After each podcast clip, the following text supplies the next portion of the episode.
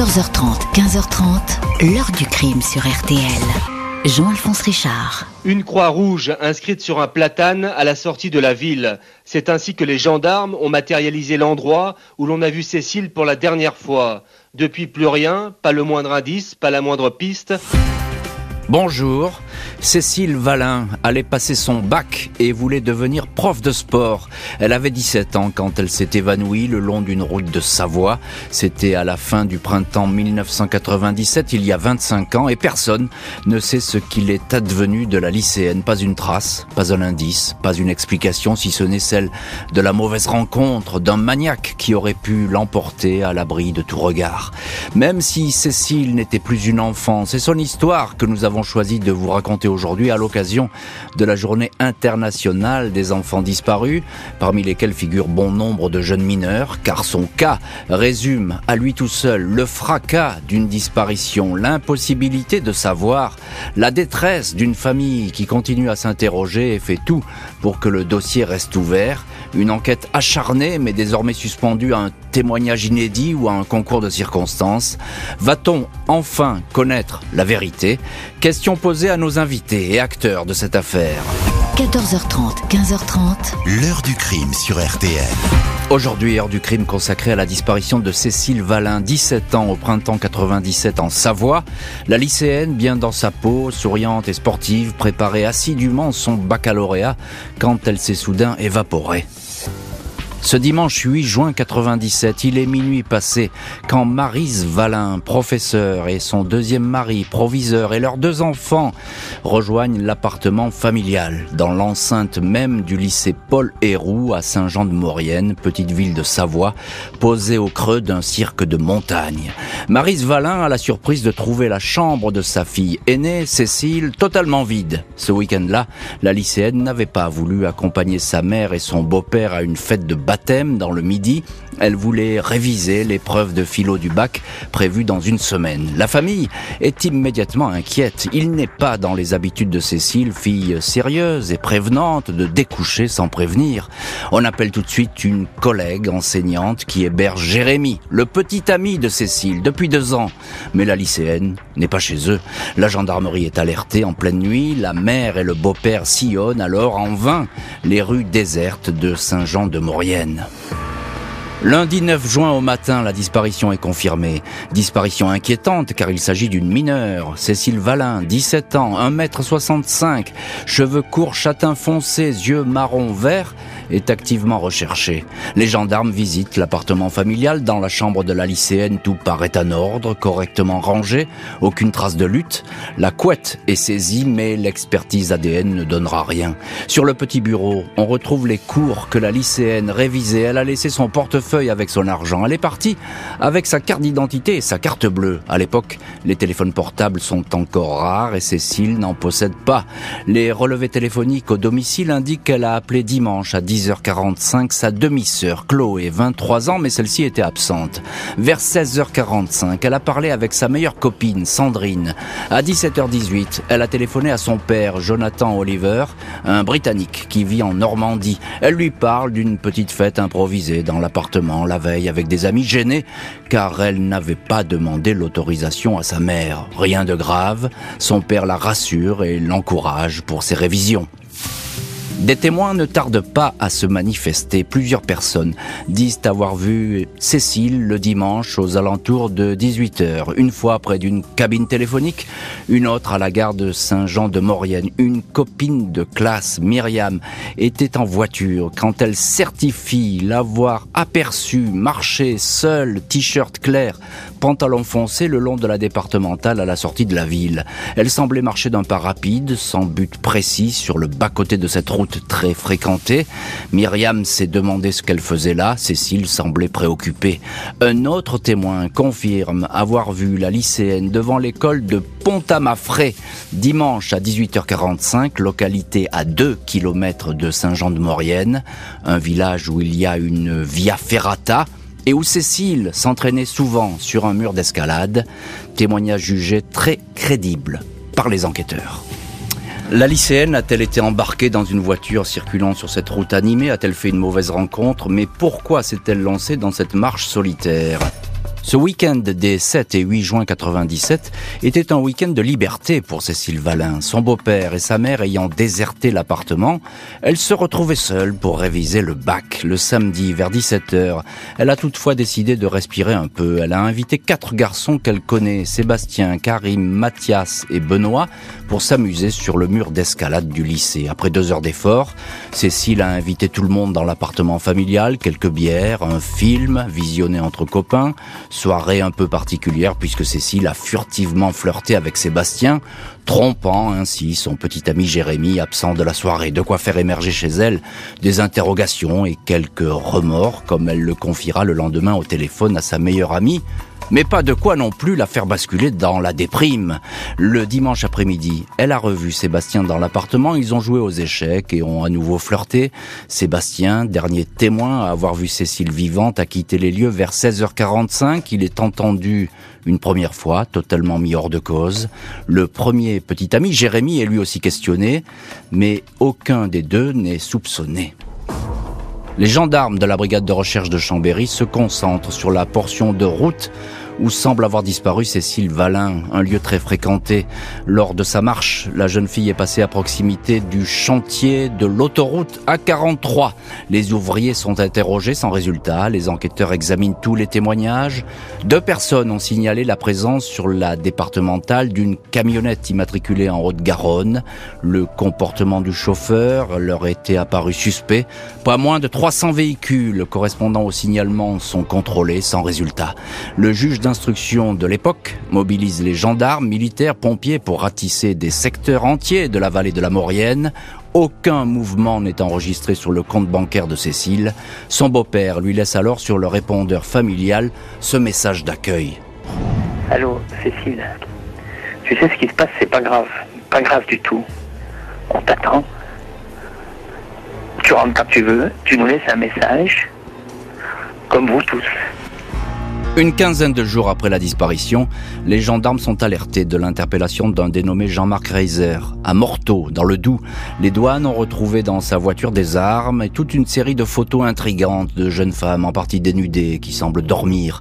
L'un de ces visages ressemble étonnamment à celui de Cécile Valin. Reiser a alors 37 ans, il a déjà été soupçonné d'être derrière la disparition d'une femme en 1987, puis mis hors de cause. Concernant l'affaire Valin, il a un alibi pour la soirée du 8 juin. Il était à Strasbourg, où il a utilisé sa carte bancaire. Quant à la photo retrouvée dans la voiture, il ne s'agit pas, après expertise de Cécile, mais d'une ancienne compagne, la piste Reiser, s'évanouit une famille qui s'accroche à toutes les pistes, tous les indices, tous les témoignages. La piste du prédateur reste privilégiée par les enquêteurs. Plusieurs visages vont apparaître. Jean-Marc Reiser n'est pas le seul délinquant sexuel à être cité dans le dossier Cécile Valin. Début 2004, le nom de Michel Fourniret, alors incarcéré en Belgique, sur le point d'être remis à la justice française, commence à circuler. Les gendarmes établissent que le violeur-tueur en série a une nièce qui habite près de Saint-Jean-de-Maurienne. Celle-ci est entendue. Elle certifie n'avoir aucune nouvelle de son oncle depuis sa dernière visite en 1981. Michel Fourniret et son épouse Monique Olivier ne feront pas allusion à un voyage en Savoie. Les comparaisons ADN effectuées dans les affaires et la camionnette du suspect ne donnent rien. Un autre tueur en série, le chauffeur routier allemand Volker Eckert, est encore cité. Il embarquait des femmes sur le bord des routes, notamment des prostituées, mais c'est une fausse piste. Les gendarmes s'intéressent également au parcours de l'ancien vicaire épiscopal de Savoie et curé de Saint-Jean de Maurienne, l'abbé Pierre Dufour, lorsque celui-ci est arrêté en 2003 pour une longue série de viols sur des personnes vulnérables, mais aussi sur des enfants. La piste est creusée, l'emploi du temps du religieux ne cadre pas avec celui de la disparition de Cécile qui plus est.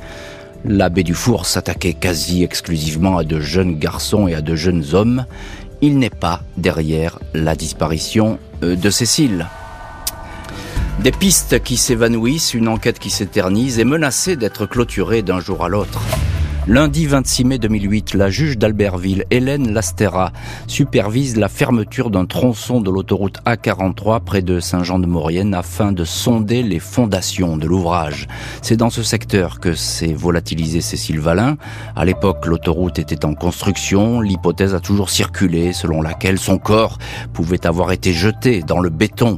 La juge sait qu'elle abat là son ultime carte, un appareil très sophistiqué, un géoradar qui permet de détecter les anfractuosités dans le sous-sol, est amené sur place. Recherche infructueuse. Cinq mois plus tard, l'enquête est sur le point d'être refermée. Le père de Cécile Valin et son avocate Cathy Richard obtiennent in extremis la poursuite des investigations.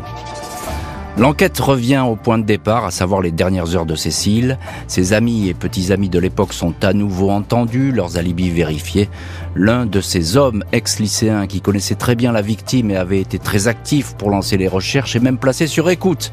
Là encore, aucun élément susceptible de faire avancer l'enquête.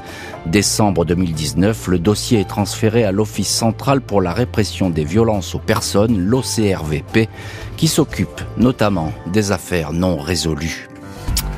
Malgré les années écoulées, le dossier de la lycéenne disparue est toujours ouvert. Nouvel appel à témoins lancé par l'OCRVP en 2020 et bientôt peut-être une nouvelle équipe de magistrats.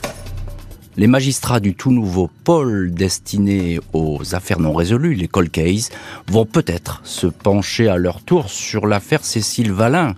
C'est une structure installée à Nanterre, tout près des policiers de l'OCRVP, ceux-là même qui ont supervisé les dernières investigations. Le père de la disparue a toujours espoir de connaître la vérité, convaincu, dit-il, que toutes les pistes restent ouvertes, sauf le suicide ou la fugue. L'heure du crime, présenté par Jean-Alphonse Richard sur RTL.